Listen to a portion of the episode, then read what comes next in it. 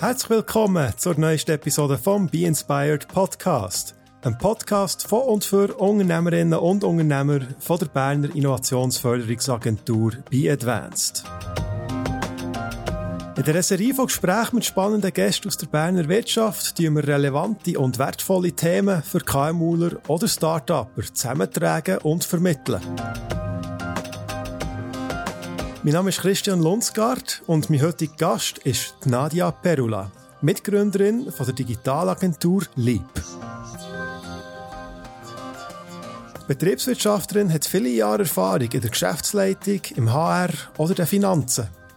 Im digitalen und agilen KMU mit rund 200 Mitarbeitenden, die Nadia mitgegründet hat, ist sie unter anderem zuständig für die Einführung von Selbstorganisation und Holokratie.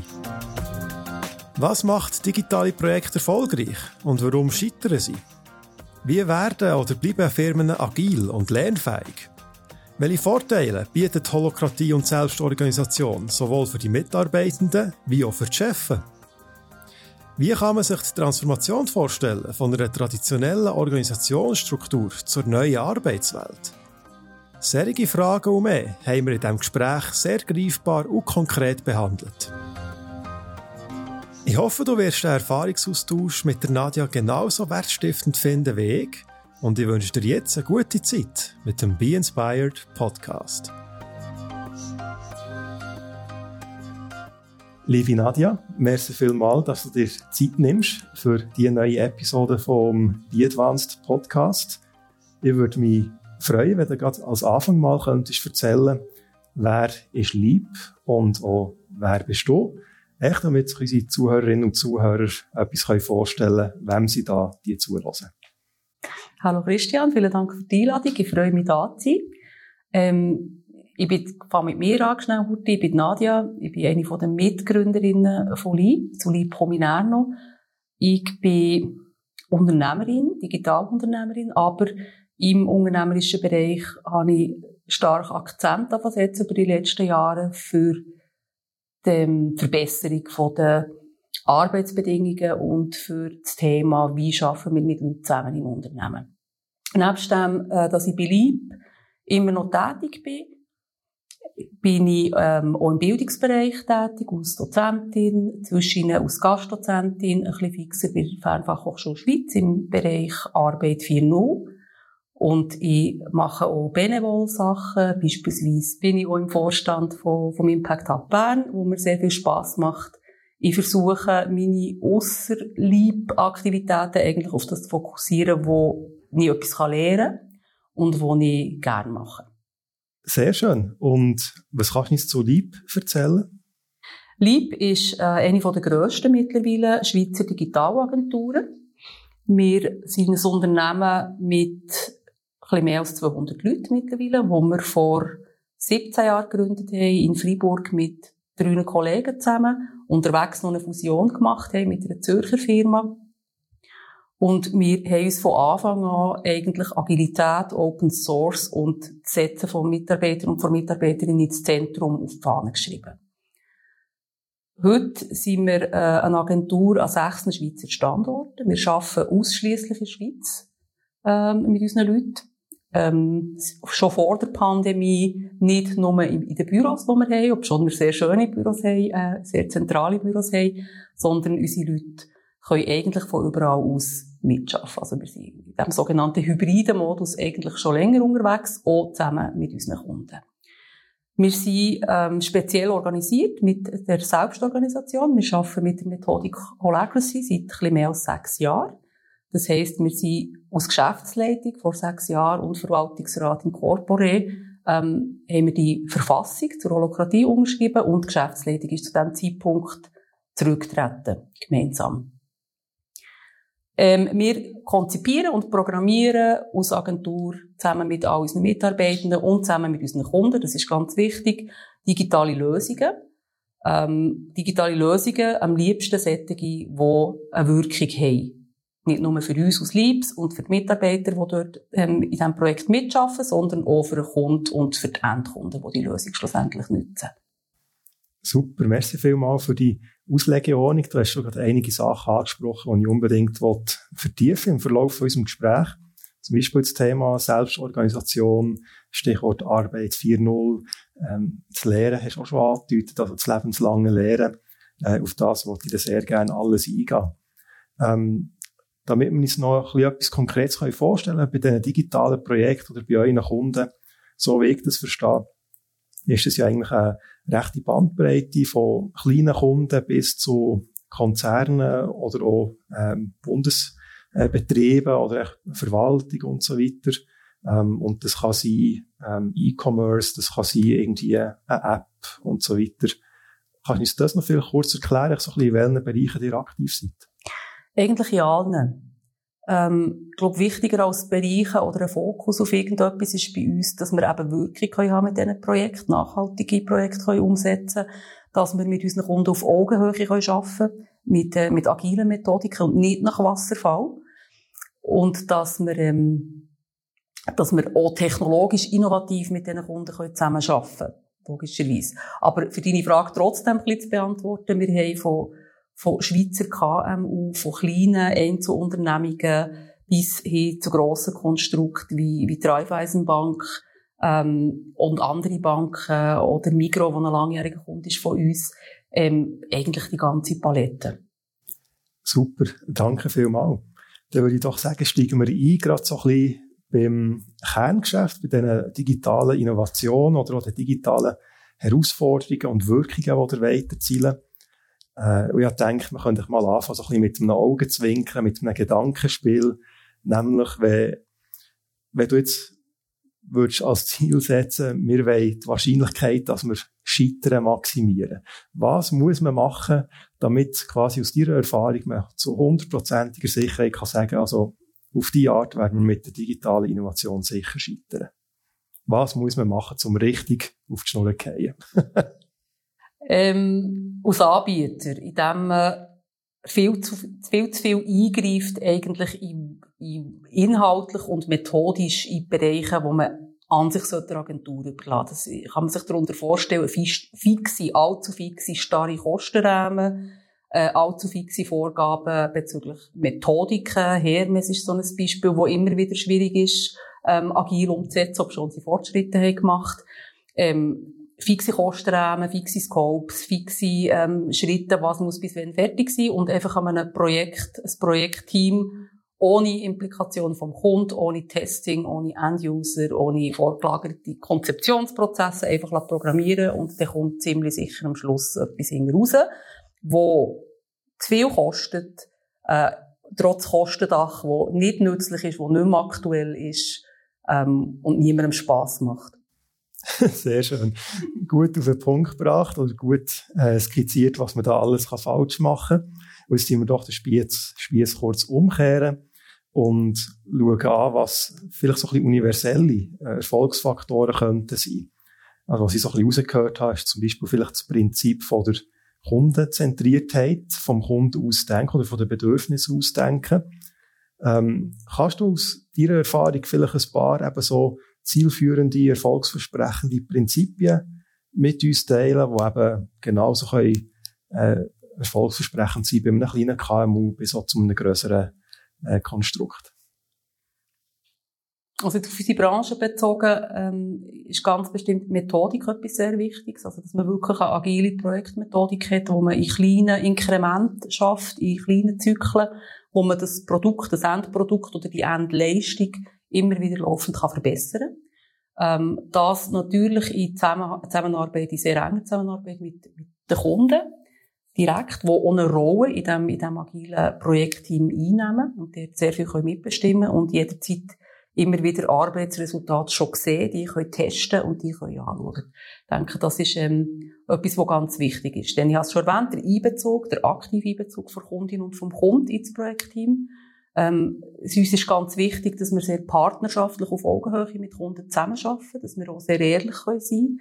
Darum machen wir auch in diesem ganzen Zyklus sehr, sehr viele Retrospektiven, wo wir auch versuchen, ähm, eine gute Fehlerkultur zu leben, wo wir lernen, aus was ist gut, nicht nur was ist schlecht gelaufen übrigens, was ist gut gelaufen in den letzten zwei Wochen in den Arbeiten, die wir gemacht haben und dort vom Kunden und wir auch, also gegenseitig sehr, sehr viel Ehrlichkeit einfordern, damit man wirklich etwas lernt und dort auch ähm, weiterkommt ne, mit dem Wissen aus der letzten Iteration, die auch mitnehmen in die zukünftige Zusammenarbeit. Sehr gut. Ich höre da raus und ihr tut es, glaube ich, eigentlich auch äh, selber euch so beschreiben oder so schildern, dass ähm, ihr als Agentur natürlich digitale Herausforderungen oder digitale Projekte anpackt, äh, wie eben zum Beispiel eine App, ein Online-Shop und so weiter. Aber das eigentlich extrem eng mit dem verbunden, nicht nur eben digitale Innovationen sind, sondern auch, wenn man so will, soziale Innovationen wie neue Arbeitsformen. Ähm, eben Agilität du schon erwähnt, aber kannst du uns vielleicht noch so ein bisschen insgesamt schildern, wieso eigentlich digitale Innovation fast Hand in Hand geht, auch mit sozialer Innovation im Sinne von neue Arbeitsformen oder gar neue Organisationsstrukturen und so weiter. Ja, das Wichtigste in, in so einem Unternehmen wie, wie unserem, wo Dienstleistungen an Kunden in Form von, wir schaffen Stunden für, für Kunden oder Kundin und Endkunden in dem Innen, ist, ist der Mensch.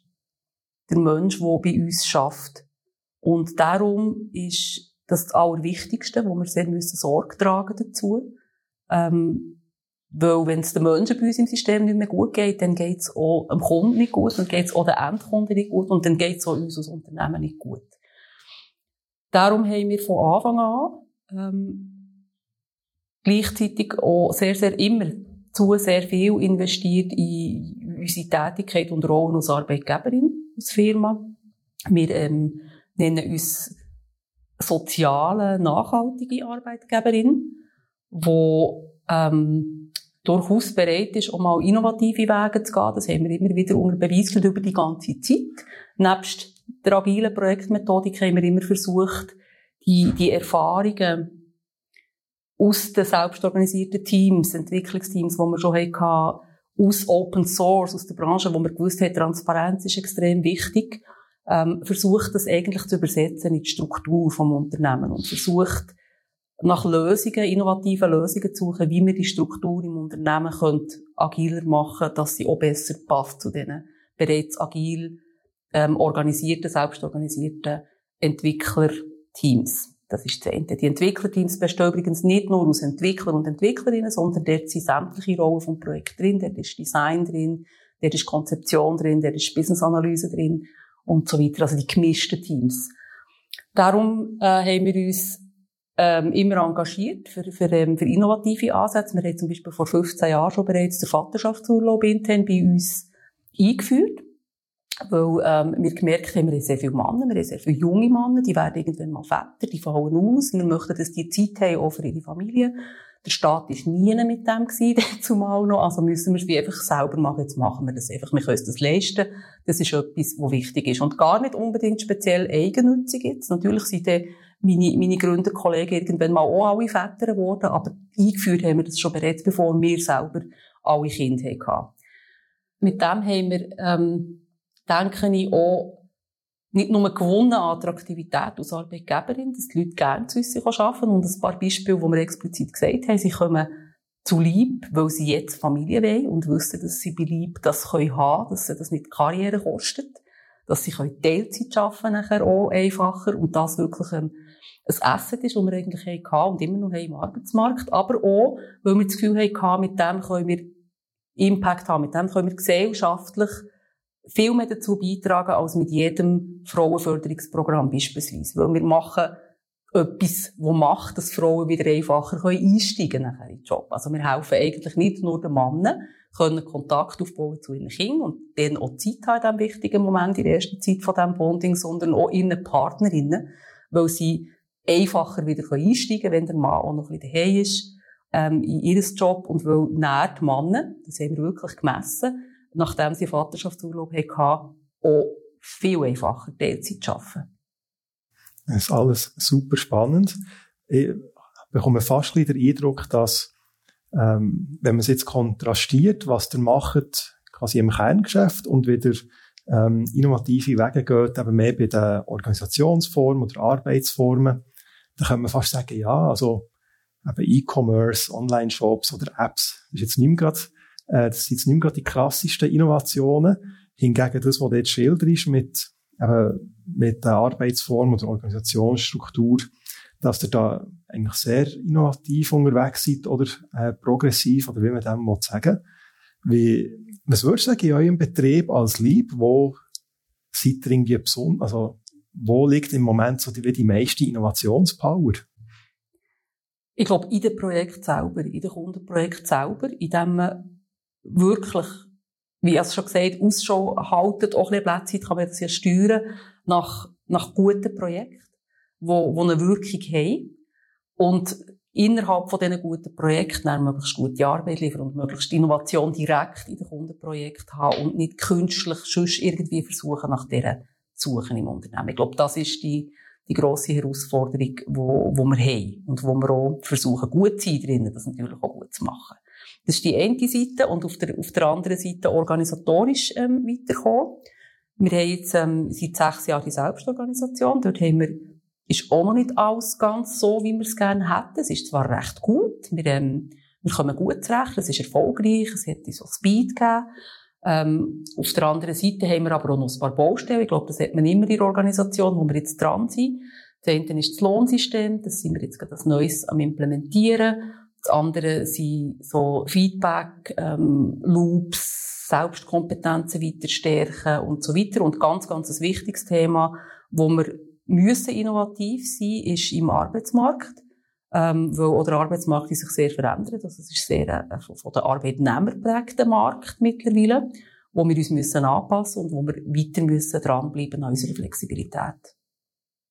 Ja, das kann ich mir gut vorstellen. Man redet ja immer wieder vom Fachkräftemangel, gerade im zum Beispiel ICT-Bereich, im Digitalbereich entsprechend sich auch der Wettbewerb sehr hoch zwischen den Arbeitgeber und entsprechend nachher auch, will man attraktiv sein als, als Arbeitgeberin. Ähm, was mich würde interessieren, ist jetzt auch, du hast immer wieder von der Wirkung eben geredet. Ähm, Neudeutsch würde man wahrscheinlich auch Impact sagen und so weiter, aber bleiben wir beim Wort Wirkung. Ähm, damit man sich das noch ein bisschen konkreter vorstellen kann, ähm, Kannst du uns von einem Projekt erzählen, äh, wie das ihr da jetzt eben vorgegangen seid, um zu sagen, okay, das Projekt hat eine Wirkung, sei es bei uns intern oder auch eben die Aussenwirkung sozusagen, das, was das Projekt wird bewirken in der Welt. Ähm, kannst du uns das an einem Beispiel noch ein bisschen äh, veranschaulichen? Jetzt muss ich schnell ein bisschen, ein bisschen chiffrieren, weil ich nicht alle Kundennamen nennen kann, aber wir haben beispielsweise ähm, während der Pandemie ähm, ein Projekt vorantrieben, wo wir für eine grosse nationale Beratungsstelle, ähm, wo vorher sehr viel One-to-One-Beratung, also in echt gemacht hat und gemerkt hat, dass sie der Kontakt zu diesen Leuten und, äh, verliert und die Gespräche extrem wichtig sind, haben wir gemeinsam ähm, eine Plattform gemacht, wo via Chat ähm, funktioniert, damit die Beratungen möglichst niederschwellig weiterhin regelmäßig stattfinden Und das ist zum Beispiel so, so ein Projekt machen wir gerne, wo wir einfach merken, dort entwickeln wir dann auch gerne mit und es darf auch ein bisschen mehr Zeit kosten, als man normalerweise investiert, weil wir einfach merken, das ist so etwas Wichtiges, wo so eine starke Wirkung hat in Zeit vor Pandemie, ähm, auf, auf die mentale Gesundheit der Gesellschaft und gerade auf eine Gruppe, die sowieso ähm, schon in einer schwierigen Situation ist, dass wir dort einfach alles geben, ähm, was möglich ist, damit es möglichst schnell fertig wird und damit wir dort möglichst ähm, Kunden und Endkundennutzen können generieren. Das war ein sehr schönes Beispiel. Gewesen. Ich, wie gesagt, ich kann keine Kundennamen nennen, weil dort bin ich immer ein bisschen vorsichtig, gewisse darf ich, das habe ich gemacht. Und das ist so ein Beispiel. Und das andere, was vielleicht noch wichtig ist und spannend ist, ist, dass wir uns tatsächlich schon sehr lang, also eigentlich immer, sehr Gedanken machen, für was für Projekte und Kunden wir schaffen. Und es gibt wirklich Sachen, dort haben wir uns wirklich gesagt, dort wollen wir uns nicht beteiligen dran und für die schaffen wir nicht. Ähm, beispielsweise äh, Firmen, die mit Kriegsmaterial zu tun haben, es mal so auszudrücken, oder die exportieren, produzieren und so weiter dann äh, sind wir sehr, sehr vorsichtig und für das haben wir ähm, eine Ethikrolle, eine Business-Ethikrolle, wo ähm, bei Bedarf, wenn Mitarbeitende, die in Projektakquise tätig sind und, und lieb, ähm, liebes Dienstleistungen aussen verkaufen, unsicher sind, können sie in diesem Chat Rückfragen und kriegen dort Rat. Und aufgrund von den Erfahrungen von Dokumentation von früheren Fällen schauen wir uns da dort, das dort an. Also gewisse Sachen sind glasklar und gewisse Sachen sind eben dann nicht so klar. Aber es findet eine rege Diskussion darüber statt, jetzt gerade aktuell machen wir das aus ethischen Überlegungen oder aus Werteüberlegungen, die wir haben in unserer Firma, oder machen wir das nicht? Und die Überlegung, die wir uns dort machen, die, die ist sich jetzt dran am weiterentwickeln. Wir wollen das aktiv in eine Richtung mit, lasst uns dort darüber diskutieren, welche von diesen Projekten haben am meisten Wirkung und auf welche fokussieren wir uns, wenn immer das möglich ist. Spannend. Merci vielmal. Hast du das kurz illustriert, was man sich darunter vorstellen kann, wenn du eben von äh, Wirkung redest oder davon, dass ihr auch schaut, dass ihr ein Projekt schafft, wo äh, so einen Impact hat, fürs Neudeutsch auszudrücken. Ähm, würdest du von dir behaupten, dass du eine soziale Unternehmerin bist in diesem Fall? Also auch da, weil der Anglizismus Social Entrepreneurship gehört mir ab und zu. Würdest du dich als eine solche selber benennen? Ja, auf jeden Fall. Auf jeden Fall. Ähm, mit den Werten, die wir uns gegeben haben als Unternehmen, die wir ja selber gegründet haben, wo, wo der ganz starke Komponenten hat, immer eine hat, ähm, mit dem, der Art und Weise, wie wir mit Leuten zusammenarbeiten, mit dem Lohnsystem, das wir haben, mit der ähm, wirklich zurückhaltenden Dividendenpolitik, die wir haben. Also wir fahren, wir fahren da ein System, wo wir sagen, der Großteil vom Gewinn wo nicht reinvestiert wird, geht in Form von Gratifikation an die Mitarbeitenden und dann gibt es Dividenden. Dividenden ist sehr marginal zu verstehen als Miete für das Kapital. Ähm, wir machen alles, damit es den Leuten bei uns gut geht. Wir, wir, wir schauen zur Gesundheit. Wir, wir haben sehr, sehr viele Angebote in diesem Bereich. Also wir tun nicht ähm, die Leute versuchen zu bevormunden, ganz im Gegenteil, sondern wir tun ganz viele Sachen anbieten wo sie können im Bereich Weiterbildung, im Bereich ähm, Gesundheit, inklusive mentale Gesundheit, im Bereich, wie sie sich organisieren, in den Freiheiten, die wir ihnen geben. Und das erfordert ähm, etwas, was zu, zu sozialem Unternehmertum meines Erachtens gehört, dass man selber sich daraus nehmen und zurückstehen. Und mir ist selber nicht so wichtig, dass man muss mehr, viel mehr verdienen oder mehr verdienen. Ist selber nicht so wichtig, ähm, dass man so wahnsinnig viel Kapital muss daraus schlagen, sondern man kann mit dem Geld etwas machen, wo Wirkung hat, indem man es investiert in die eigene ähm, Mitarbeiterschaft. Okay, du hast jetzt gerade geredet von nicht bevormunden oder Freiheiten geben und so weiter. Ich habe das Gefühl, das ist ein guter Moment, um den Bogen spannen, zum wahrscheinlich einem der Hauptthemen im heutigen Gespräch oder auch etwas, was mich sehr interessiert. Nämlich eben das Thema Selbstorganisation oder Holacracy, Holokratie. Ähm, da würde ich sehr gerne drauf eingehen. Du hast gesagt, aber seit sechs Jahren macht ihr das und du würdest es als Erfolg bezeichnen. Es hat noch Speed gegeben, hast du vorher gesagt. Äh, und logischerweise auch noch ein paar Baustellen übrig. Da ist, so eine Transformation ist wahrscheinlich nie irgendwie zu 100% abgeschlossen. Ähm, Holacracy, würde ich sagen, ist zwar wahrscheinlich vielen schon bekannt, aber trotzdem schadet es sicher nicht, dass es vielleicht kurz tust, schildern, was ist gemeint mit Selbstorganisation oder eben mit dem konkreten Beispiel Holokratie, Holacracy? Also Holacracy ist eine Methodik zur Selbstorganisation. Ähm, die Selbstorganisation von Holacracy, die wir umgesetzt haben, basiert auf der Soziokratie. Ähm, es ist ein Rollenmodell. Also es findet ein Umdenken statt von Jobs zu Rollen. Äh, in diesen Rollen äh, sie ist die Entscheidungskompetenz, also die Macht in den Rollen und die Krise, die man da drin hat, ist verteilt im Unternehmen. Das heißt, es gibt keine Geschäftsleitung mehr, es gibt keine Chefs mehr, es gibt kein Lead mehr, es gibt kein Budget, sondern die Entscheidungskompetenz oder eben die Macht, die ist innerhalb vom Unternehmen an ganz vielen verschiedenen Orten, jeweils in den Rollen, die für etwas zuständig sind, festgesetzt. Das heißt, die Rollen entscheiden selber. Denn etwas, was ganz wichtig ist zu verstehen, ist, mit der Holokratie organisiert man nicht Menschen, sondern wir organisiert Arbeit. Das heisst, niemand in diesem Unternehmer hat eine Weisungsbefugnis gegenüber Menschen. Ähm, es gibt Rollen, die, die setzen nachher Menschen in Rollen hinein und priorisieren innerhalb von diesen Rollen. Und für einen Kreis oder für eine Rolle, für eine Funktion entwickeln gemeinsam mit dem Team Strategien für die, aber wie die Arbeit nachher gemacht wird, in welcher Reihenfolge, wie viel Zeit sie im Detail für die braucht, das entscheiden die Mitarbeiterinnen und Mitarbeiterinnen in dieser Rolle nachher selber. Das heisst, es gibt kein Bottom-up und kein Top-down nebst dem. Ähm, es braucht sehr viel Vertrauen ähm, in die Leute, von den Leuten, in, von den Leuten in die Leute. Und es braucht Leute, die bereit sind, zu reflektieren, äh, von Fehlern zu lernen. Und es erfordert sehr, sehr viel Transparenz. Ohne Transparenz können die Leute nicht gute Entscheidungen fällen. Okay. Das, äh, klingt einfach mal noch ziemlich abstrakt. Ich kann mir zwar schon ein etwas darunter vorstellen, weil ich das Konzept kenne und so weiter. Ähm, kannst du so den Gefallen machen, um es auch da wieder wie an einem konkreten Beispiel oder an einer Geschichte zu schildern, wie sich das im Alltag äußern? Machen vielleicht am besten ein Beispiel vom, vom, Haupt, vom Hauptberuf, den wir bei uns haben, vom, von einer Softwareentwicklerin. Die fährt bei Lieb an, wird angestellt, indem wir eine Softwareentwicklerin suchen. Das ist eine sogenannte Hauptrolle bei Lieb. Ähm, während dem Onboarding-Prozess konzentrieren wir uns darauf, die Person gut in das Projekt, das sie schafft, oder in die Projekt, das sie schafft, zu integrieren, gut in den Kreis, das ist zu verstehen als Team, das sie schafft, zu integrieren, und ihr möglichst viel Einsicht geben in die Methodiken, die agilen Methodiken, aber auch ins Organisationsmodell, damit sie am Ende von dieser Onboarding-Zeit frei kann navigieren in diesem Rollenmodell.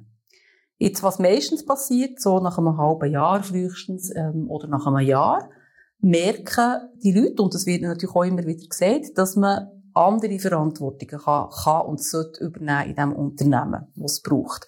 Das sind zum einen Teil Aufgaben, die früher die Linie wahrgenommen hat. Das sind aber zum Teil einfach auch Aufgaben, die sich ergeben aus dem Zusammenspiel ähm, von diesen verschiedenen Menschen hier. Das kann zum Beispiel sein, dass äh, ich, die Softwareentwicklerin, wo wir jetzt davon hatten, dass die nach einem Jahr zum Beispiel mit Gesundheitsmaßnahmen am Standort Bern organisiert.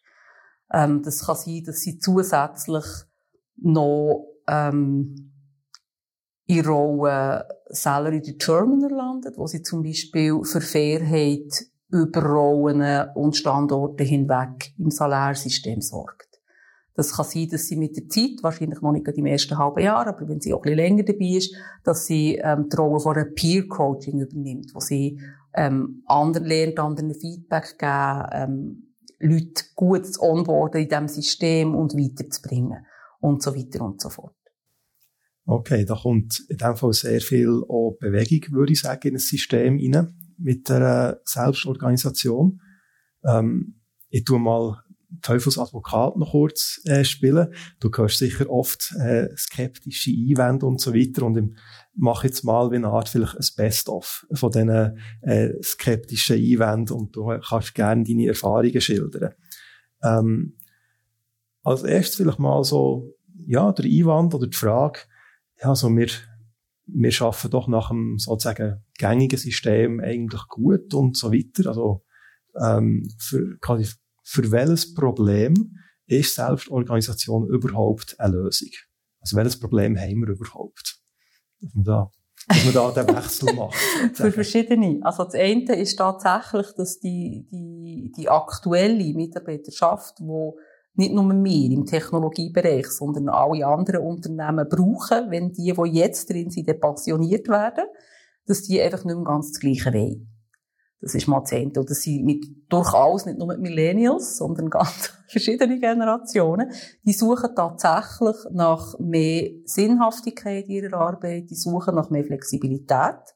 Und dort wird einfach der Arbeitsmarkt äh, gewissen Druck ausüben und zu dem Problem ähm, einiges beitragen, wenn nicht ähm, sogar sehr dominant werden mit dieser ganzen Geschichte. Das ist das eine. Das andere ist, es braucht ähm, Strukturen, die Zusammenarbeit in Netzwerken erlauben. Und das ist auch etwas, ein Problem, wo die Holokratie eindeutig löst. Das ist alles Transparenz. Die Netzwerke sind flexibel. Man kann die fortlaufend bilden und wieder auflösen. Das ähm, ist, ist etwas, wo, wo sicher auch gewinnbringend ist. Dann, ähm, ich denke, dass nicht nur bei jetzt in unserem, dem in sich Joblandschaft total verändert. Also, es hat sich ja schon total verändert. Ich meine, wenn wir die Generation von unseren Eltern anschauen, die haben äh, eine Ausbildung gemacht, einen Job gelernt und in der Regel sind sie mit dem, mit Ausnahmen pensioniert worden. Und das ist einfach vorbei. Das gibt's nicht mehr. Das heisst, wir steuern ganz klar in eine, in eine Richtung von Flexibilisierung auch von Arbeit, von der Art Arbeiten, die man macht, zu ganz anderen Kombinationen. Und das Rollenmodell hilft extrem, dass die Leute im Unternehmen dort eingesetzt sind, wo sie gut sind und in Sachen, die sie gerne machen. Ähm, wenn man das nicht macht, verliert man die Leute wahrscheinlich auf der Strecke. Ähm, und die werden sich Arbeitgeber und Arbeitgeberinnen suchen, wo sie das können. Und das wird es geben, zur Genüge. Ähm, und gleichzeitig nützt, hat man im Unternehmen, wenn man das nicht macht, ganz viel ungenutztes Potenzial, wo man zum Teil nicht einmal weiss. Das ist ein riesiger blinder Fleck. Und das kann man abholen, wenn man solche Modelle bietet. Sehr schön. Ich tue kurz die Advocato Diabli-Rolle wieder verlassen, weil ich würde gerne da bei einem Punkt einhaken. Ähm, die, die Dynamik, die es zulässt, äh, im, im Organisat Organisationssystem habe ich das Gefühl, könnte ja noch einen weiteren Vorteil haben, nämlich jetzt gerade bei eurem Fall, ähm, Digitalisierung ist ja synonym mit äh, sehr schnellen Entwicklungen, mit eigentlich, ja, alles ist immer im Wandel, ähm, ist, ist Soziokratie, Holacracy oder die Dynamik auch ein Schlüssel dazu, damit eine Organisation lernfähig bleibt? Oder noch anders formuliert, wie, wie schafft ihr es, dass eure Organisation, eure Firma lernfähig bleibt, ähm, Stichwort lebenslanges Lehren und so weiter. Ist das äh, Holacracy ein Schlüsselthema oder sind es da noch andere Faktoren, die zu dieser konstanten Lernfähigkeit beitragen? Ich glaube tatsächlich, dass Holacracy der den Beitrag leistet, einen wichtigen Beitrag mit dem Rollenmodell, durch das, dass wir kommt natürlich auch ein bisschen darauf an, wie wir es praktizieren, aber so wie wir es praktizieren zum Beispiel, dass wir sagen, Leute können auch Rollen wechseln, können auch Karrieren in Anführungszeichen machen, wo sie komplett können wechseln können. Also ich habe zum Beispiel Kolleginnen aus dem Bereich People, ähm, die spezialisiert sind auf HR, ähm, gewechselt haben in, ins Kundengeschäft, aus, aus, aus Product Owner, etc. Also ganz viele so quer Karriere, Weiterbildungsmöglichkeiten, die man machen kann, und Job innerhalb von dieser Firma. Ähm, und das lädt Holokratie einfacher zu, weil man das sukzessive kann machen kann, indem man mal, man nimmt mal eine Rolle in so einem Bereich an, dann die nächste und so weiter und man kann das onboarden und eigentlich ganz locker parallel zur ständigen Hauptrolle machen. Und so passiert Entwicklung von Individuen im Unternehmen eigentlich in Selbstverantwortung und wie automatisch. Also rein signalisieren mit dem Modell, das ist möglich, trägt schon wahnsinnig viel dazu bei, dass es die Leute überhaupt machen. Dann braucht es aber nebst der Organisationsform auch noch andere Geschichten. Es braucht ähm, eben zu diesen Freiheiten hinzu natürlich auch Anreize, die man bietet, dass man das überhaupt so machen soll. Und für das haben wir ähm, ein Weiterbildungsbudget für die Leute, die ähm, 100 Stunden und 2400 Franken pro Jahr sind, wo sie zu, auf 100 Prozent gerechnet, wo sie zu ihrer freien Verfügung haben wo wir nicht reden, was sie mit dem machen, wo sie selber für sich entscheiden, was wichtig ist, dass sie ähm, gut sind und weiterkommen in ihren Aufgaben, in ihren verschiedenen Rollen und auch dort, können wie selber wieder gewichten, für welche Rolle dass sie das machen, ob sie das für ihre aktuelle Hauptrolle machen oder vielleicht für eine potenzielle Hauptrolle oder vielleicht auch für eine Nebenrolle. Also da hat es wirklich Leute, die, die, die, die eignen sich Fähigkeiten für, für das Coaching an, weil sie die Peer-Coaching-Rolle haben und finden, das ist ein Bereich, der mich interessiert, wo schon nur technologisch unterwegs sind. Und zusammen mit den Mitarbeitenden, wie gesagt, das Wichtigste, was wir haben in unserem Unternehmen, lernt natürlich auch das Unternehmen weiter.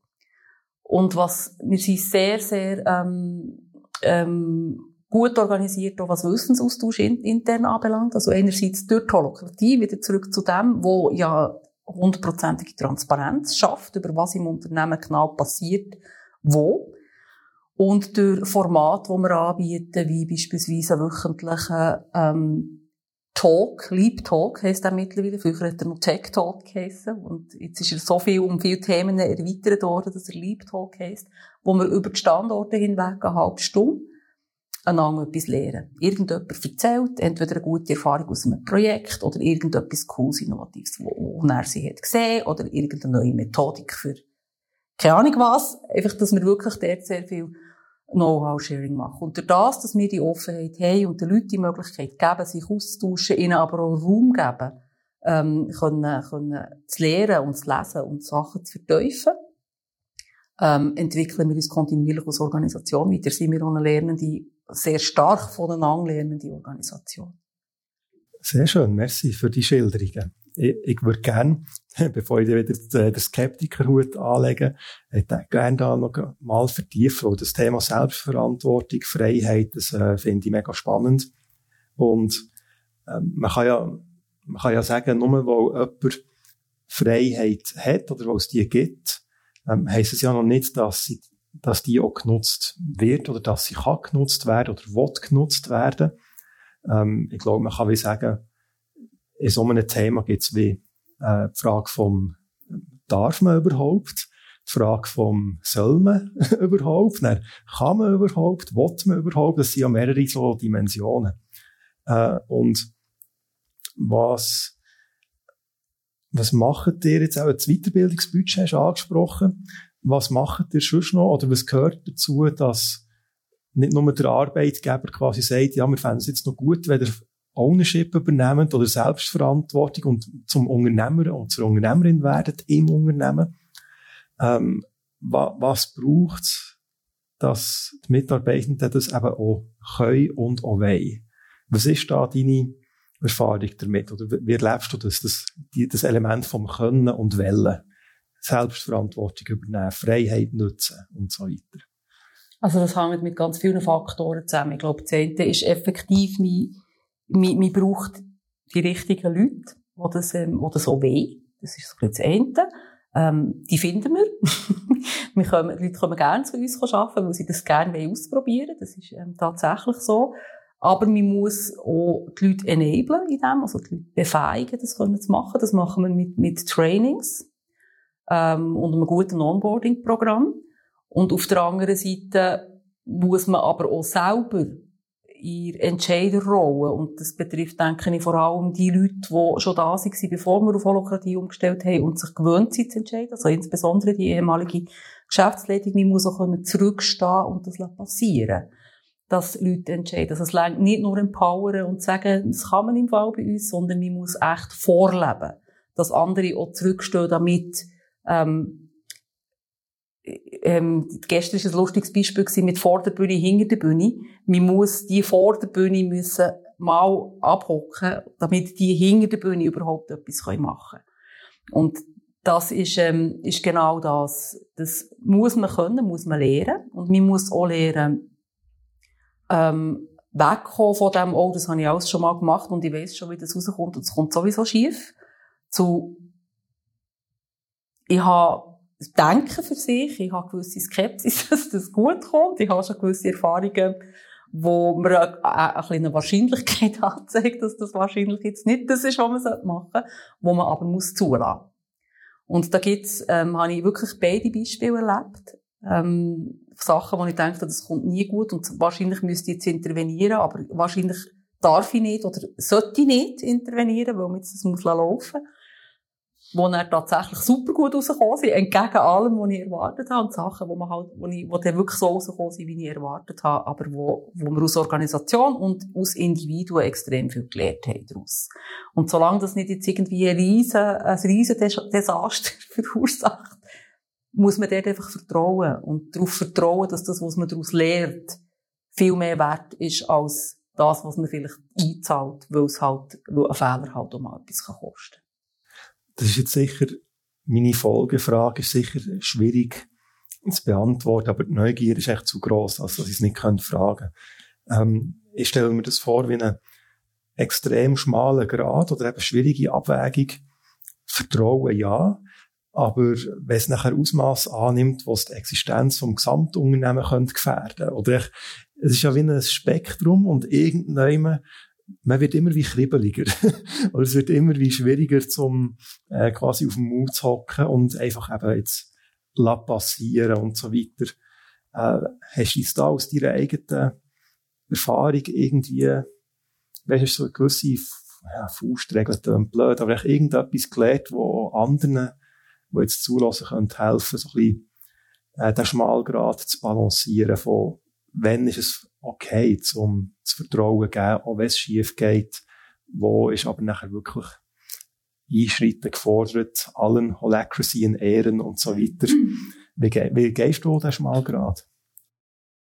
Ähm, ist gar nicht so schwierig im Fall. Also ja, ich, ich, ähm, ich habe wirklich das Gefühl, die Holokratie und Methodiken von der Holokratie helfen uns bei dem. Indem wir sagen, grundsätzlich vertrauen wir. Und wir wissen ja, dass wir in diesem Unternehmen auch Rollen haben, die Rat geben. Advisor-Rollen. Wir vertrauen auch darauf, dass, dass die Leute, die hier arbeiten, die Rollen auch nutzen. Wir haben auch Instrumente, ähm, bei Rollen, die ein bisschen weitergehen, dass man zum Beispiel, wenn man gewisse Beträge investieren will, dass man mit der Rolle Investmentplaner schaut und die Rolle Investmentplaner schaut dann auch, dass die Investitionen nicht alle gleichzeitig erfolgen, ob man sich die überhaupt kann leisten, gibt auch entsprechend Feedback und so weiter. Also für ganz viele Sachen gibt's Regeln, wenn man so will. Das ist ein recht gutes Regelwerk und man muss eigentlich recht selten intervenieren. Und wenn man ähm, wirklich findet, das schadet jetzt im Unternehmen, dann muss man natürlich unbedingt etwas sagen. Das macht man aber ganz geordnet an, an Tactical und Governance Meeting. Oder man sagt, hey, ich in meiner Rolle aus, habe den Eindruck, das ist jetzt ähm, hochriskant. Ähm, und einfach, und einfach Informationen einholen und das Feedback geben. Und das allein macht, dass man nochmal darüber diskutiert, dass man es nochmal anschaut und so weiter. Also ich habe da ganz ehrlich gesagt überhaupt keine Angst mittlerweile, dass da irgendetwas passieren könnte, weil, weil ich halt auch ganz fest Vertrauen habe in die Leute, die hier arbeiten. Das, ähm, und das ist jetzt durchaus, tönt vielleicht ein bisschen blauäugig, ist aber überhaupt nicht blauäugig, sondern basiert, basiert wirklich auf den Erfahrungen der letzten Jahre, dass die Leute das Beste. Es ist, es ist ihre Arbeitgeberin, sie arbeiten hier gern und sie wollen das Allerbeste machen für das Unternehmen. Und sie sind auch trainiert im, im Feedback geben und sich gegenseitig challengen in ihrem Alltag, in ihren Teams.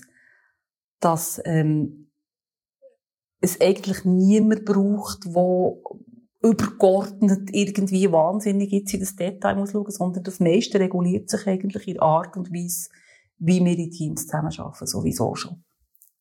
Danke vielmals für diese Ausführungen, weil so hast du, glaube ich, jetzt auch schon gerade der Wind aus den Segeln genommen von etwas anderem, wo ja ein Skeptiker könnte sagen, wenn man Stichwörter hört, wie es gibt keine Chefs mehr oder zum Teil hat man auch das Gefühl, es gibt quasi keine Hierarchie mehr oder all diese Geschichten, dann kommt man schnell mal zum eben zu dem skeptischen Einwand, ja, anything goes, oder es ist nachher Anarchie, oder was weiß ich. Und ich finde es schön, hast du jetzt quasi beschrieben, nein, es gibt ein Regelwerk, es ist eine Methodik, es ist nicht irgendwie das kann eigentlich jeder machen nach dem Lustprinzip und so weiter. Äh, von dem her ist das schon gerade eine Frage, die ich mit dem Skeptikerhut noch stellen beantwortet. Ähm, etwas anderes, wo du auch schon angedeutet hast, jetzt eben wieder der Skeptikerhut. Ähm, du hast erwähnt, es gibt eben kein GL mehr, aber eben auch keine Budgets mehr. Und wie kann man sich jetzt das vorstellen? Also, wo, ja, wenn man etwas anreissen und über die Ziellinie bringen, dann braucht man Ressourcen, dann braucht man Budget. Wie, wie läuft das? Ganz unterschiedlich. Ähm, in Regel, wenn man, wenn man viel Ressourcen braucht oder viel Geld ausgibt, dann nimmt man automatisch Kontakt auf mit dem Finance Circle, mit der eben Advisor-Rolle und mit dem Investment Planner und schaut mal, liegt das überhaupt schon drin? Was für Aktivitäten über die Firma sind, sind schon bereits geplant. Zudem hat man eigentlich auch Zugang. Man kann sich das aber auch gerne erklären, wenn man es vergessen hat, was es ist. Also das ist transparent. Und dann überlegt man, braucht es das überhaupt? Wie wichtig ist das? Und priorisieren tun ja die Circles und die Rollen selber. Das heisst, zuerst muss man sich mal die Frage beantworten, ähm, nützt das überhaupt am Zweck von meiner Rolle oder von meinem Kreis oder warum mache ich das genau? Also durch sehr viel da drin kann man sich eigentlich schon selber beantworten, ob jetzt das nötig ist. Ähm, das sind nicht riesige Geschichten eigentlich. Also die grossen Investitionen, die wir machen, die, die finden entweder allenfalls in Projekten, in Innovation statt, die finden im Wachstum statt, äh, wo wir haben, oder in der Eröffnung von einem neuen Standort und so weiter. Das sind ja nicht irgendwie grosse Maschinen, die wir müssen anschaffen und Investitionen, die wir müssen machen. Und tatsächlich braucht es einfach das Regelwerk, das du vorhin angetönt hast, und entsprechende Rollen, die verantwortlich sind, zu schauen, dass das Regelwerk eingehalten wird und die, die Prozesse äh, befolgt werden. Es ist, eben, es ist wirklich so, es macht, man kann nicht machen, was man will. Und es gibt nachher, wenn man das, das Vorhaben, nennen wir es jetzt mal Vorhaben, das Projekt präsentiert, da haben wir ja Transparenz, kommt das irgendwann mal entweder in einem Tactical Meeting oder in einem Governance Meeting führen. Ähm, weil die Transparenz, die Informationspflicht, die hat man per se in der Holokratie. Und dann gibt's genug Leute, die kritische Fragen stellen, die ähm, eine Reaktion darauf machen und wo, und wo vielleicht sogar eine Objection machen weil sie einen validen, einen validen Einwand haben ähm, dagegen, dass das stattfindet. Sehr gut. Also, dass da wieder, wenn du gesagt hast, kein Budget, ist nicht so, dass es tatsächlich kein Budget gibt, sondern es ist halt einfach eben selbst organisierter Prozess, wie das die bestimmen werden. Kann man das so zusammenfassen? In etwa. Okay. Merci vielmals. Du hast jetzt einige Zweifel von dem imaginären Advocato Diaboli können zerstreuen. Und viele Sachen tun sehr, sehr gut, also erfolgsversprechend, oder als gäbe es wirklich sehr viele Vorteile, dass sich der Wandel vom äh, vielleicht verbreiteten, klassischen, traditionellen System hin zu so einer selbstorganisierten Struktur wirklich auch lohnt. Was ich jetzt sehr gerne noch machen für den Rest des Gesprächs ist, ein bisschen reinzoomen auf den Wandel, auf den Veränderungsprozess. Wo in den meisten Fällen startet eine Unternehmung oder eine Organisation ja nicht mit Holacracy, sondern hat ein traditionelles System gehabt und jetzt muss man es verändern. Und in jedem Veränderungsprozess ist man häufig ja zuerst eigentlich mal vielleicht zufrieden, bequem mit dem Status quo. Nachher, wenn man etwas verändern will, dann kommt vielleicht Abwehr oder Verleugnung und früher oder später kommt Verwirrung und also dann, dann geht es drunter drüber. Und da würde ich gerne von dir erfahren, so ein bisschen, wie, wie hast du oder wie habt ihr den Veränderungsprozess gestaltet, eben mit, mit diesen Phasen, die es gibt, mit Abwehr oder mit Verwirrung und so weiter. Wie seid ihr da durchgeschritten, sozusagen? Ziemlich direkt. direkt äh, in alle. Nein, ähm, wir haben, wir haben, nachdem wir die Methodik gefunden also nachdem wir verstanden haben, ähm, dass es schon bereits eine Methodik gibt, mit einer Software dazu, die man kann brauchen kann, haben wir ähm, gefunden, das testen wir jetzt einfach mal. Also wir haben mit Test angefangen und Test ist ja immer ein bisschen weniger schwierig als zack, jetzt machen wir es so. Testen bedeutet, dass, dass, dass, dass die Leute können, können ähm, dass man die Leute einbezieht, dass die Leute mitbestimmen können, dass sie, dass sie durch diverse Abstimmungen, die wir gemacht haben und Befragungen immer wieder können, können Feedback geben dazu, wie sie sich, wie sie zurechtkommen mit dem, was sie gut dünkt, was sie schlecht dünkt und so weiter. Und dann kann man auch dort eben agil in der nächsten Etappe wieder die Sachen angeben. Darum, wir sind eigentlich relativ direkt in den, in den, in den Change-Prozess rein, haben es auch nicht ähm, explizit von Anfang an begleiten ähm, Was wir gemacht haben, ist, wir haben ähm, verschiedenste Leute von, von, verschiedenen, von allen Standorten an einen Kurs geschickt mal.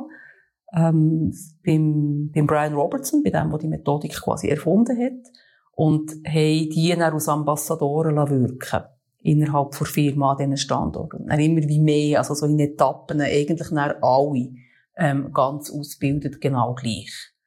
Und dann ist sehr, sehr viel ist, ist Üben gewesen. Also wirklich Practice over Theory. Einfach anwenden und das Zeug umsetzen. Und dort haben wir, haben wir intern Rollen gehabt, wo, wo dann eher schon ein bisschen weiter waren, die, die die ersten Schulungen haben gemacht und das Thema ein bisschen verteuft haben und die haben auch sehr viel Wind aus den Segeln genommen. Es ist eigentlich nicht so gewesen, dass es riesige Aufstände hat gegeben, ähm, sondern eigentlich haben wir von Anfang an sehr gute Zustimmung gehabt von den Mitarbeitenden zu dem. Mit der Zeit hat es ein bisschen Diskussionen gegeben mit, es gibt mega viel zu tun, bis wir das alles dokumentiert haben, es gibt mega viel zu tun, bis alle von die Mechanics ähm, von diesen Meetings beispielsweise verstanden haben und verstanden haben, wie man machen muss. Und das ist tatsächlich so, das braucht ein bisschen Zeit und, und ein bisschen Biss, aber es lohnt sich und man kommt dann gleich relativ schnell vorwärts. Darum so Change Resistance jetzt in diesem System, bei dieser Einführung haben wir eigentlich quasi keine gehabt. Oder sehr, sehr wenig. Wir haben auch nicht Leute ähm, explizit verloren wegen dem, wegen dem Systemwechsel, sondern wir haben sehr, sehr gute Zustimmung innerhalb der Firma von allen gehabt zu dem. Das ist so ein bisschen die Perspektive von, von der Gesamtfirma. Jetzt aus Geschäftsleitung, ähm, dort ist es noch schwierig, da kann ich nicht wirklich für alle reden, kann ich nur für mich selber reden, wie das für mich war. ähm, ich habe auch Phasen, es war ja Tal-Bergfahrt ein bisschen, gingli. Hat Phasen gegeben, wo ich gefunden habe, das ist super, das ziehen wir jetzt durch, das kommt. Und dann habe ich Phasen gehabt, ähm, wo ich das Gefühl hatte, pff, das, also so als Betriebswirtschafterin habe ich da schon zwischen ein bisschen Bedenken gehabt, wo ich habe gesehen, wie viel Zeit dass das braucht, bis alle in diesen Meetings, bis die Meeting mal wieder einigermaßen normale Zeit durchhaben, ähm, wo man halt einfach ein bisschen Schnauf braucht. Und gleichzeitig ähm, hat man ja müssen aus, haben wir aus, aus, aus ehemaliger Geschäftsleitung müssen, müssen lernen, mit unseren neuen Rollen umzugehen. Wir haben müssen unsere Rollen einmal definieren und Transparenz schaffen ähm, und zurückstehen oder das alles parallel auch noch üben. Und ich denke, das ist auch ein riesen, riesen Change für uns. Also ich, ich, ich habe fast ein bisschen den Eindruck, vielleicht schnell zu einem Fazit zu kommen, dass der Change für die Rollen, die Macht abgeben und zurücktreten und eigentlich ihre ganze ähm, Daseinsberechtigung komplett müssen reorganisieren und äh, was mache ich den ganzen Tag? Wie dokumentiere ich diese Rollen und so weiter? Sich selber zurücknehmen, weil man geht immer wieder in diesem Modus, wo Problem kommt, Problem wird gelöst. Ähm, die Umstellung eigentlich fast die größere ist als als die für die Mitarbeitenden in die Methodik reinzukommen. Zumal auch, wir immer gesagt haben, wenn jemand das nicht braucht und nicht, nicht ähm, im Detail muss verstehen und trotzdem hier kann arbeiten, ist das eigentlich auch kein Problem.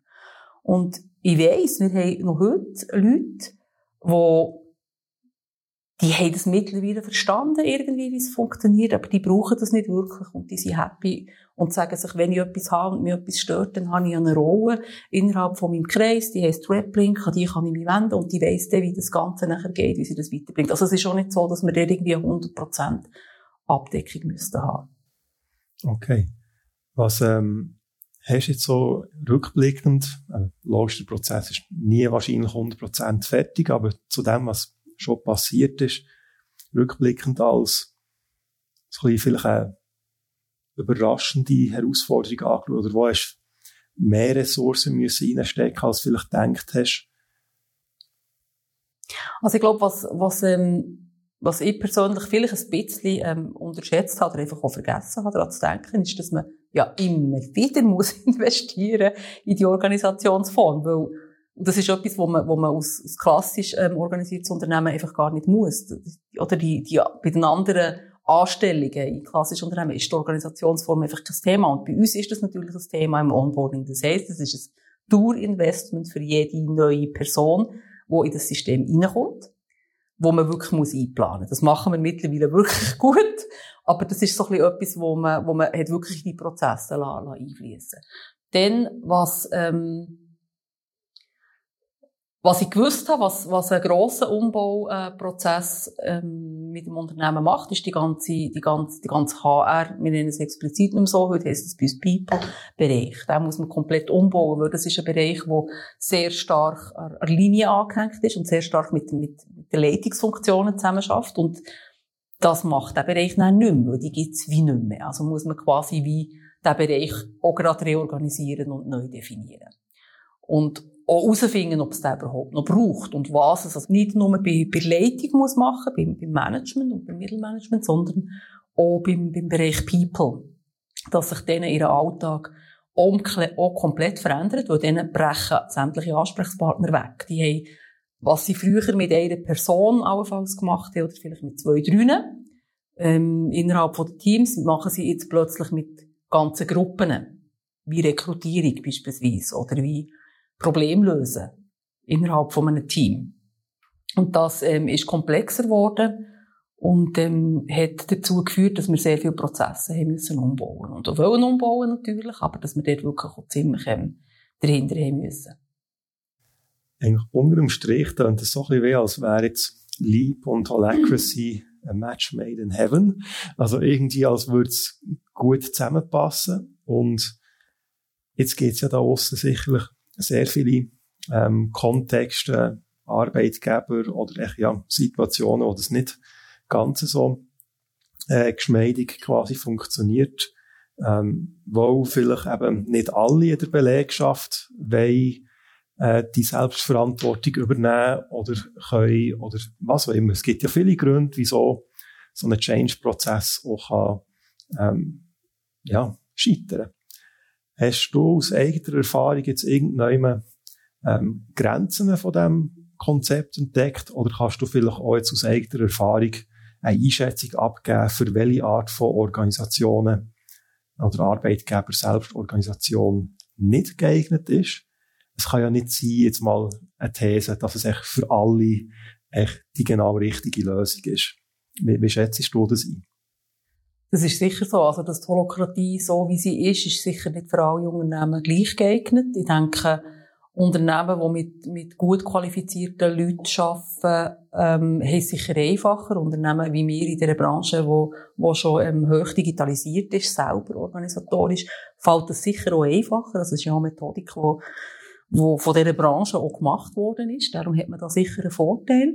Ich denke aber, dass es in der Implementierung, das in anderen Branchen zu machen, eigentlich der, der, ähm, der, der Faktor, was ausmacht, ob man das machen kann oder nicht, viel mehr damit zusammenhängt, ob Geschäftsleitung dahinter steht und dafür hersteht und sich dafür einsetzt und entsprechend zurücksteht. Dass das eigentlich der, der wesentliche Faktor ist, als wie man es dann technisch genau implementiert. Also technisch organisatorisch. Man kann auch weniger radikale Schritte machen, indem man, indem man Menschen in Unternehmen mehr Verantwortung überträgt ähm, und gewisse Macht, Angststrukturen rausnimmt, die es einfach nicht braucht. Und ohne, dass man gerade jetzt so eine ultra, oder also ich, finde, ich persönlich finde sie nicht ultra radikal, aber so ein bisschen eher radikalere, fortschrittliche Lösung nimmt. Ich denke, der Trend sehen wir, es gibt ähm, diverse grosse Unternehmen in der Schweiz, die so Systeme einführen sind und Paletten von so Systemen, grosse Systeme jetzt zur Verfügung stellen und den Mitarbeitenden oder den Teams überlassen, aus denen, innerhalb von denen auszuwählen. Weil sie sich vorstellen können, da laufen zahlreiche Experimente, ähm, und das zeigt doch, dass es, es gibt einen Bedarf an dem. Und ich denke, der kommt von den Leuten, die in den Unternehmen arbeiten. Ähm, und darum finde ich, man sollte die Leute, man sollte den Leuten Gehör geben, man sollte äh, auf das eingehen und sich selber hinterfragen. Eigentlich in dieser, in dieser Führungsfunktion. Und die Frage ist für mich viel eher, braucht es die noch? Als braucht es, äh, braucht es eine andere Organisationsform. Weil, wie um des Himmels Willen sind wir als Gesellschaft dorthin gekommen, dass man das Gefühl hat, in Unternehmen braucht man jemanden, der den Menschen sagt, was sie machen müssen, während man im Privatleben eigentlich erwachsen ist und durchaus ähm, weitaus tragendere Entscheidungen einfach so fällt. Und man das offensichtlich auch kann. Und denke, darum, für mich persönlich gibt es eigentlich keine Grenzen von diesem Einsatz. Vielleicht muss man ein bisschen anschauen, welches System sich für welche Branche oder welche Struktur genau eignet. Ähm, aber ansatzweise kann man auf jeden Fall so eine Richtung schaffen überall. Wir kommen jetzt noch zwei Fragen in Sinn, die ich gerne würde stellen und dann kommen wir wahrscheinlich bald zum Abschluss. Die eine die hat wieder mehr der Skeptikerhut und die andere Frage ist ähm, nicht skeptisch. Einerseits die Frage, du hast es mehrmals erwähnt, es ist zu einem grossen Teil auch die GL, die Geschäftsleitung oder die, die halt äh, quasi Machtstellung halt abgeben oder äh, im Hintergrund treten, dass, dass es auch für die kann schwierig sein und darum explizit für die, Frage, wieso sollte ein GL quasi wählen, so einen Wechsel zu machen? What's in it for them? Was bringt es ihnen? Ähm, und der andere, so ein bisschen skeptisch, neugierig äh, Teil von meiner Frage, oder die andere Frage ist, äh, wenn man innerhalb vom System quasi sich irgendein gefunden hat und zum Beispiel innerhalb von einer Firma hat man nachher All Accuracy, dann ist das schön und gut. Wie kann man sich das aber vorstellen, wenn dann nachher System aufeinander prallen, sozusagen, wenn es zum Beispiel, dir hat All Accuracy, irgendein Kunde von euch hat das nicht, die meisten haben es wahrscheinlich nicht, gibt es da nachher Spannungen oder irgendwie, ja, gibt es da Herausforderungen, wenn man quasi eine Systemkompatibilität muss herbekommen zwischen dem Aussen und dem Innen? Das sind so zwei Fragen, die mir in den Sinn kommen und kannst sehr gerne sagen, welche dich auch persönlich vielleicht mehr interessiert oder wo das du willst ansetzen. Also ich fange vielleicht mit der ersten schnell an. Was kriegt man oder what's in für, dem, für die potenzielle ehemalige Führungskraft? ähm, ich glaube, etwas, was wichtig ist, man ist ja, man ist ja als Führungskraft in aller Regel, zumindest ist das bei uns so, ist man ja unter, denkt man unternehmerisch. Man ist Unternehmer, Unternehmerin. Und als Unternehmer, Unternehmerin sollte man durchaus ein Interesse haben an dem, weil man nämlich, und da bin ich überzeugt davon, nur mit solchen Zukunftsmodellen künftig wird die motiviertesten, talentiertesten Leute bekommen. Also das ist sicher mal eine von den Hauptmotivationen, die man mit dem bekommt, oder von den Hauptgründen, was man, was man nachher bekommt. Und das andere ist eigene Freiheit man ist ja oftmals, es sind nicht alle so komplett komfortabel, komfortabel in dieser, in dieser Führungsfunktion. Es ist, bedeutet sehr oft auch sehr viel arbeiten, sehr viel Verantwortung übernehmen, sehr viel komplizierte Entscheidungen fällen, wenig Ferien, immer Überstunden, immer repriorisieren, den ganzen Tag Themenwechsel und so weiter. Und so ein Modell erlaubt einem auch, sich selber auch dort einzusetzen, genau gleich wie alle anderen, wo man am besten ist ähm, wo man einer Firma den besten Nutzen bringt, wieder der unternehmerische Punkt, und wo man selber am glücklichsten ist. Und das ist extrem toll. Und das gibt, das nimmt wirklich, nimmt wirklich Druck weg. Und, also mir persönlich hat das, hat das auch sehr geholfen, ähm, ein bisschen lockerer mit dem Ganzen umzugehen und mir auch ein bisschen Freiheiten wieder rauszunehmen und mal mehr Ferien machen oder länger weg. Und es ist unglaublich, wie einfach es ist, wegzugehen. Also man hat, man hat sehr gute Wirkung in den Rollen, wenn man richtig positioniert ist. Aber man kann auch mal raus. Und es ist kein Drama, weil die, die, die Rollen, die vorher an einer Person gehangen sind, die sind jetzt verteilt im Unternehmen und es ist immer jemand da. Und das ist, ich brauche keine ähm, tagelange, stundenlange Vorbereitungen mehr, wenn ich in die Ferien gehe und weiches Handover und keine Ahnung was, sondern in meinem Handover steht mittlerweile nur noch meine Rollen und hinter diesen Rollen steht ist multistaffed, schaut mit dieser Rolle, wenn ich nicht da bin. Ja, in aller Regel, mit ein paar wenigen Ausnahmen, wo es nur einen zu gibt. Aber, und es ist so einfach. Und durch das, dass man transparent unterwegs ist im Unternehmen, wissen die jeweiligen anderen Role-Filler, also die Leute, die in diesen Rollen sind, ja eigentlich auch immer, was Sache ist. Das heisst, man muss gar nicht die die Handovers machen vor oder nach Ferien beispielsweise. Also eindeutiger Nutzen, es erlaubt dem wieder sich selber auch neu zu definieren, sich selber auch richtig einzusetzen im Betrieb, vielleicht den Betrieb auch mal können zu verlassen und etwas anderes zu machen oder weniger zu schaffen. Es gibt, es gibt einfach wieder ähm, äh, es gibt mehr Möglichkeiten, es gibt mehr, mehr Gestaltungsmöglichkeiten und ich finde das extrem toll. Das klingt sehr gut, würde ich auch beipflichten. genau. Und dann die, die andere Frage, die Systemgrenze, das ist, das ist total spannend. Das ist, ähm, habe ich ein bisschen verdrängt. Und sehr wahrscheinlich ist es weniger schlimm jetzt, nach sechs Jahren, als am Anfang. Weil das ist tatsächlich eine, ein bisschen, ein bisschen eine Schwierigkeit. Also es braucht so ein bisschen Übersetzungshilfe in die, in die andere Welt. Und je mehr sich die Welt um uns herum verändert und sich adaptiert, das hat sie tatsächlich auch gemacht in den letzten sechs Jahren, desto weniger schwierig wird es. Und darum habe ich es auch ein bisschen verdrängt. Wahrscheinlich ist es einfacher geworden. Ähm, eine Systemgrenze, die ein bisschen kompliziert ist, ist die zu den Ämtern.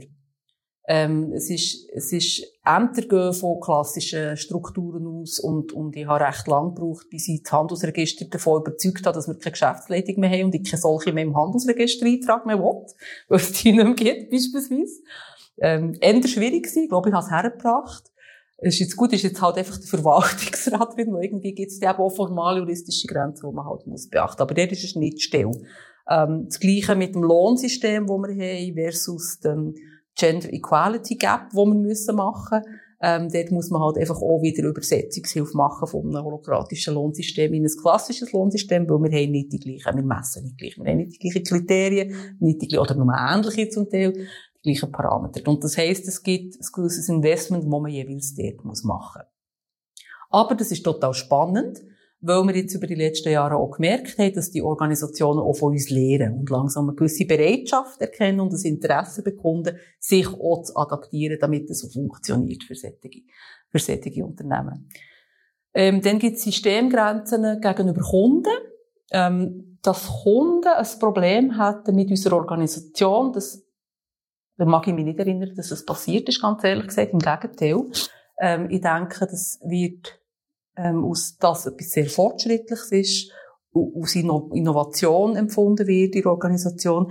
ist das sicher etwas, wo, wo ein Asset ist. Und wenn wir uns um, um Mandat bewerben als Unternehmen, das erleben wir auch, dass wir dann gutes Feedback bekommen. Und in aller Regel hat sich ja die Art und Weise, wie wir mit Kunden zusammenarbeiten, nicht geändert. Das heisst, die Kunden und Kundinnen haben schon vorher direkt das Team als Ansprechpartner gehabt. Da ist nie irgendjemand von Geschäftsleitung her. Und was vielleicht im Unterschied zu vorher jetzt so ist, ist, es gibt halt keine Eskalationsstufe.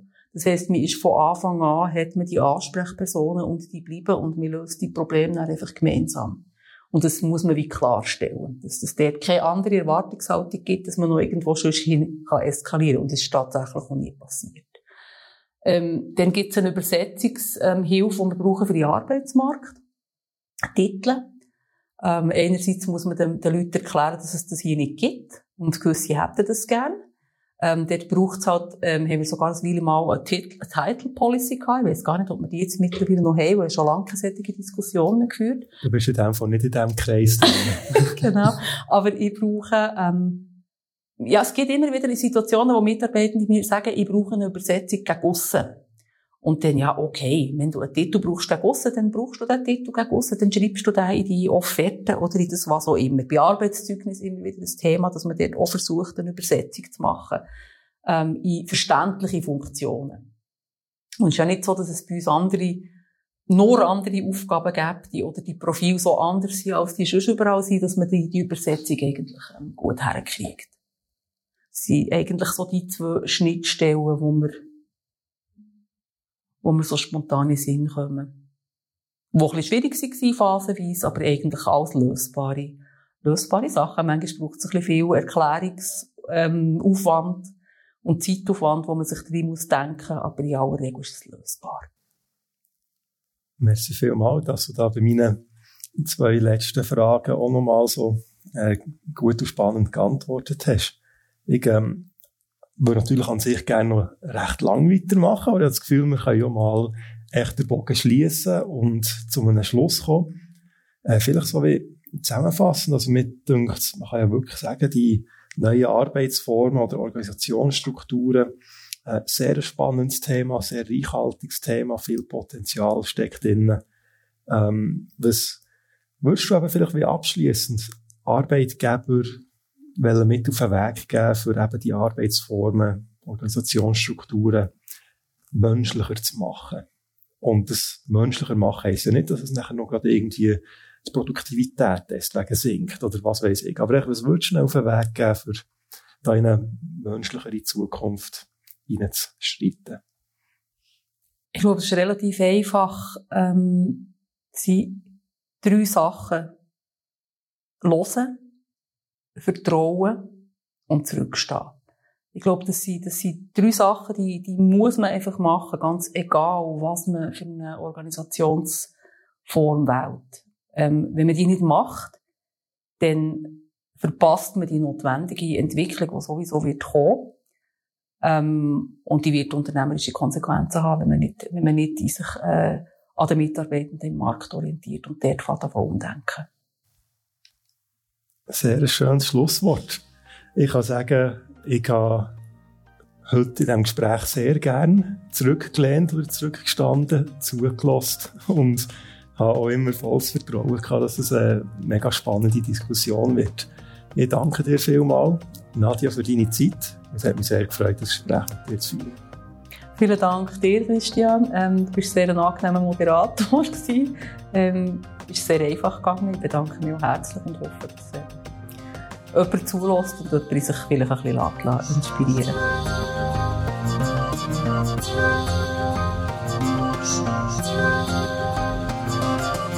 Jetzt sind wir schon am Ende von dieser Be Inspired Episode angekommen und ich hoffe, du hast wertvolle Ansätze mitnehmen beim Podcast von der Innovationsförderungsagentur Be Advanced vom Kanton Bern kommen Unternehmerinnen und Unternehmer zu Wort und teilen ihr wertvolles Erfahrungswissen, erlauben einen Blick hinter die Kulissen vom anspruchsvollen Unternehmeralltag und bringen abstrakte Themen auf den Boden von Realität.